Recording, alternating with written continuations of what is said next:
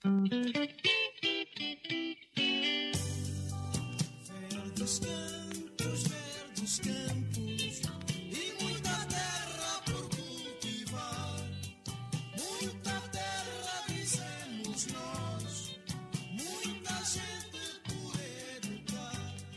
Hoje em nossa terra vamos provar e tomar o chá do Gurue, região da província da Zambésia, centro de Moçambique, onde estão localizadas as maiores plantações de chá do país.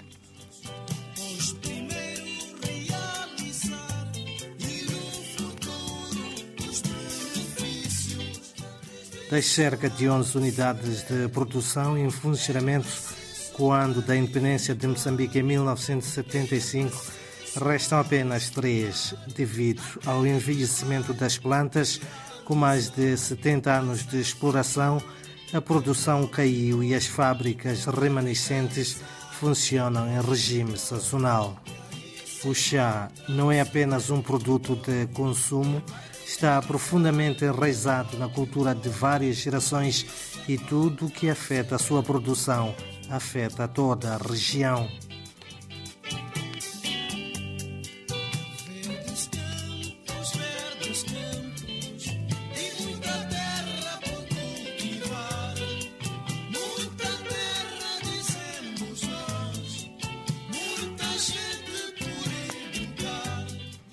A colheita de folhas de chá é feita pela madrugada entre as 4 e as 7 horas.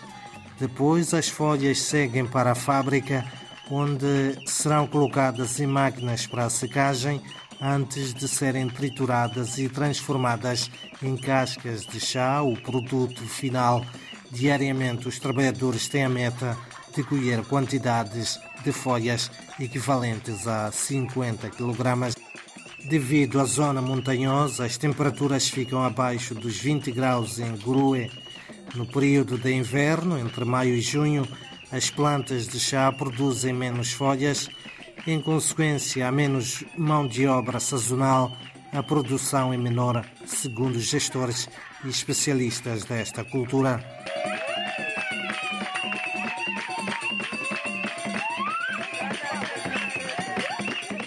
A fábrica tem a capacidade industrial de 50 toneladas de folhas verde de chá, equivalente a 10 toneladas de chá ensacados.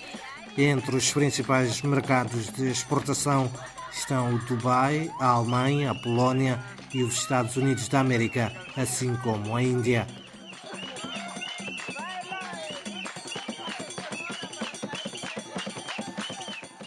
A Sociedade de Desenvolvimento da Zambésia é uma das companhias produtoras de chá. Localiza-se no bairro Muresse, nome derivado da cadeia montanhosa que está nas imediações. A companhia produz, processa e exporta o chá. Um dos países para onde exporta é o Quênia. A nível nacional, o chá desta companhia é mais consumido na província de Sofala, Manica e na cidade de Calimana.